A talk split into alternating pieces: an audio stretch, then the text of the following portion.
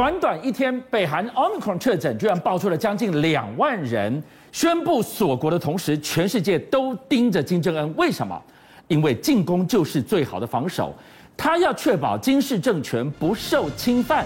会不会擦枪走火呢？对，因为呢，就在五月十二号的时候，俊像你知道，其实我认为金正恩这么做，他就是在给尹锡悦下马威，因为这五月十二号试射的三枚短程飞弹落入了日本海，是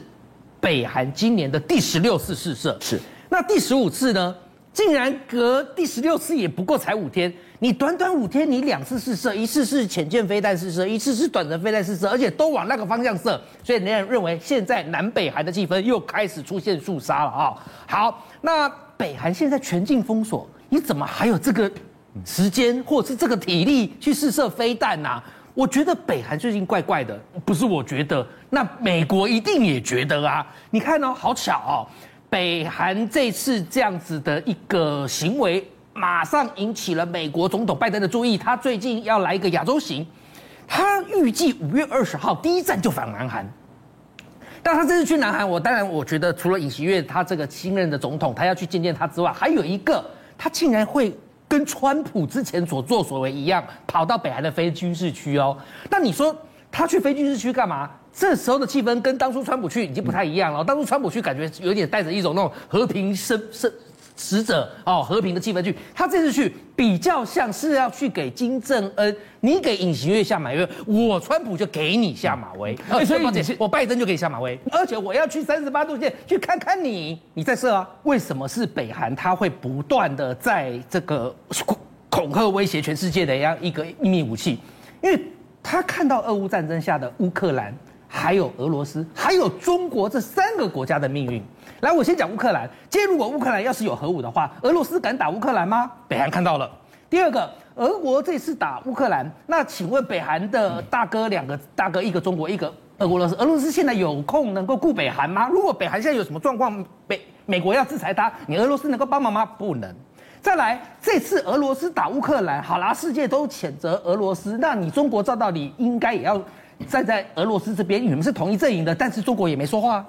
所以北韩从这三个国家，他看到了自己未来的命运，他必须要什么穷兵黩武靠自己，所以他认为发展核武是他北韩确保生存的唯一途径。那现在有消息传出，说他五月的时候可能会来一个他的核弹第七次试射。你纵观刚刚我讲的，你已经先射短程飞弹第十六次的这个试射了，然后。拜登又要去前线去震责你，然后你现在又要来搞核武，南北韩有没有可能真的到时候有可能会有人就是呃我们讲的就是爆发第二次韩战？应该是说狂人可能抓狂了哦，然后就最后南北韩不小心引发战争呢？好，我们现在看到了，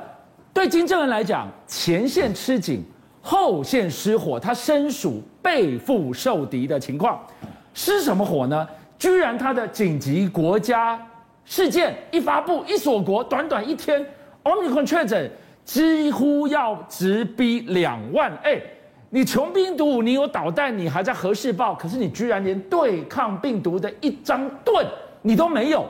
我想全世界现在都在关注北韩这个状况，因为就怕你急了跳墙，然后擦枪走火，那急什么？这北韩现在他们的这个确诊病例数估计啦，哈，就是说以五月十号传出来的是一点八万人，哈，但是呢，他四月底就开始出现一个很奇怪的一个怪病，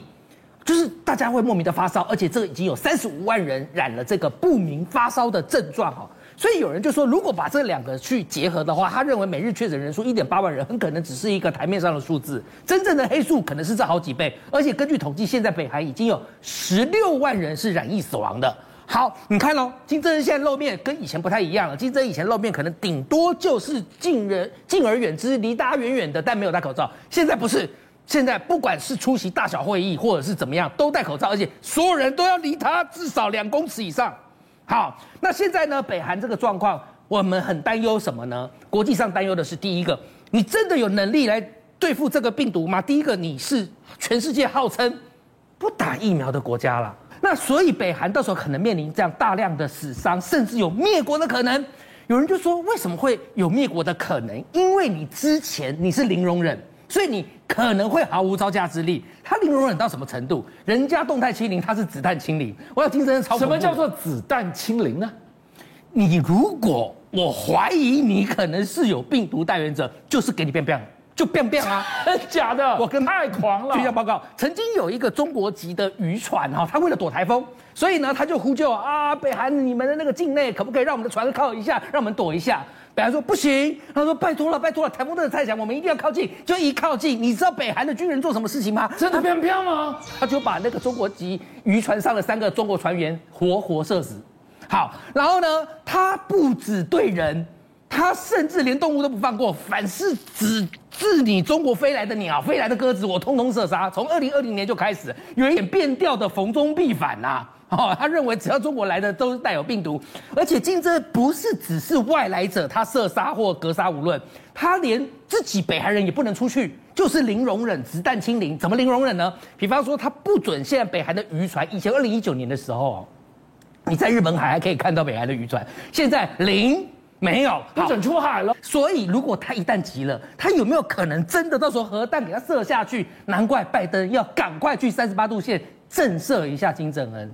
今天持续要带大家关注另外一个焦点：MSCI 调整成分股，毫无疑问，长荣集团是最大的赢家。今天世聪要带我们好好来探究长荣的内部呢，风起云涌。谁是长荣内部最后的赢家？没错，我们当中从去年到现在为止来说话，长荣集团整个市值是大幅的这个提升，是包括说在今天公布的所谓 MSCI 的这个成分股里面来说的话，你看长荣航空被列到全球的标准指数里面，那长荣钢铁呢被列到全球的小型股的这个指数里面。那我们如果仔细来看的话，以长荣航长荣的集团本身来讲的话，包括说像公布了这个第一季的财报，长荣海运它去年交出成好亮眼的成绩之后，第一季哦，就想知道一它一共赚了一。一千亿，一千亿是什么意思呢？EPS 是接近二十块，十九点六块。另外一个长荣航空呢，交出了零点六四块左右的成绩，长荣长荣运输也交出了零点六二块，所以整个成绩都非常非常好。那我们讲讲了这么多，到底要要说什么呢？因为我们知道最近期，当然这个我们知道所有新闻焦点呢，就是说兄弟之间啊，好像这个因为股权或者说这经营权之间打开一个所谓的经营权大战。那这个对小股东来说的话，我们不在意说这个他们江山是谁，但是我们在意的是说，会不会因为他们的这个股股权的争夺呢，进而影响了整个长荣集团的营运？事实上，这一次的这个所谓他们的互相兄弟之争的话，我们把简单的说成其实是两个人的之争。一个人是谁呢？当然，毫无疑问就是现在长荣集团的所有的这个实际的掌门人，就是大房的长子叫张国华。另外一方面来说，你看，当然这一次弟弟派有包括张国民、张国政，还有张国伟等等。当我们讲，事实上弟弟派的真正的核心的人物到底是谁呢？核心人物其实是这一次出任长荣国际的董事长，叫做郑生慈。也就是事实上这一次的兄弟之争说穿的是什么？是长长子跟驸马爷之间的斗争。那为什么是这样说呢？因为那其实呢，在过去一段时间里面来说，我们现在讲最最近的长荣的营运，为什么投资人会担心？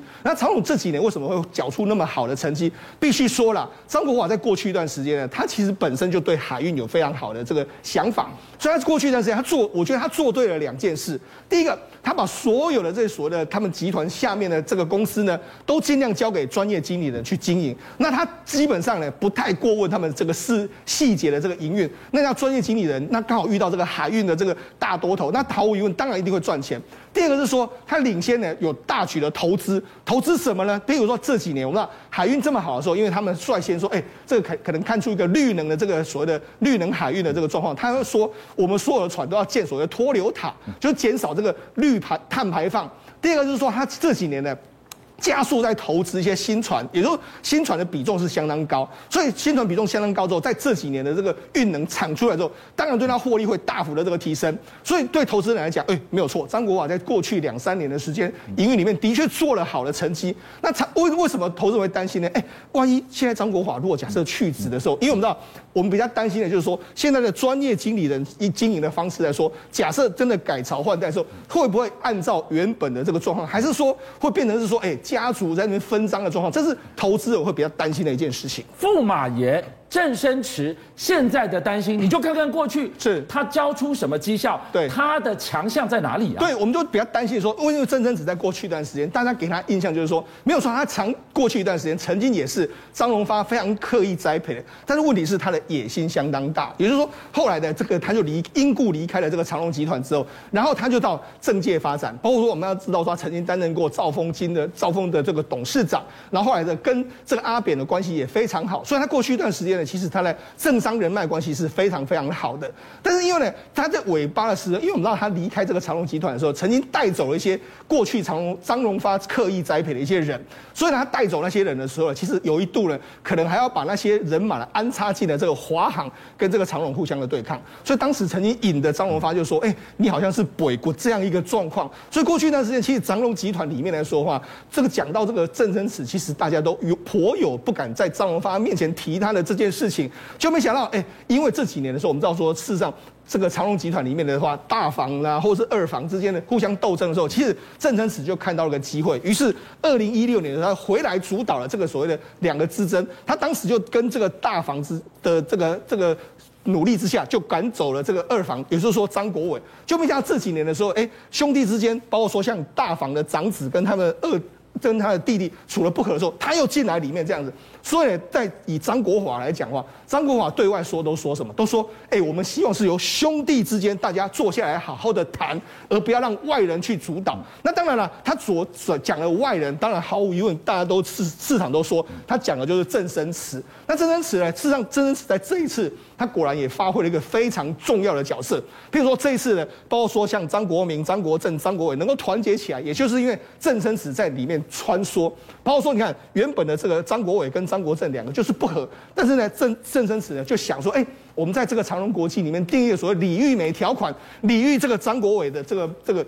这个妈妈之后，让他们结成了一个同盟之后来对付这个大房。所以呢，在这个张国华的眼中里里面来看的话，他当然认为说，这一切我们兄弟可以好好的谈，而不要由外人来谈。但特别是说，对张国华来讲的话，他比较不能够接受，就是因为这一次郑生池他的口吻就是说，哎。我是遗族中间的长辈，好像用遗族的长辈这样子，俨然是说他就是这个张荣发这样一个角色来扮演兄弟之间的调停，所以他认为说这样是不对的。再加上说，其实郑生池回来之后，因为我们知道，其实过去一段时间，包括张国政啊，他们都对经营公司有一些有一些兴趣，所以会不会从？过去的这个张国华比较偏向是所谓专业经理的这个状况，会变成是说，哎，可能由张家人来分来分担这个各个公司的经营，从所谓的专业经理人变成是家天下一个局面，这个当然大家会非常担心。那尤其是对长荣集团里面很多人更担心的是什么事？是说，哎，会不会郑生死呢？他在这一次的这个状况里面来说，慢慢的独揽大权之后，从过去的张家天下会变成是郑家天下，这也是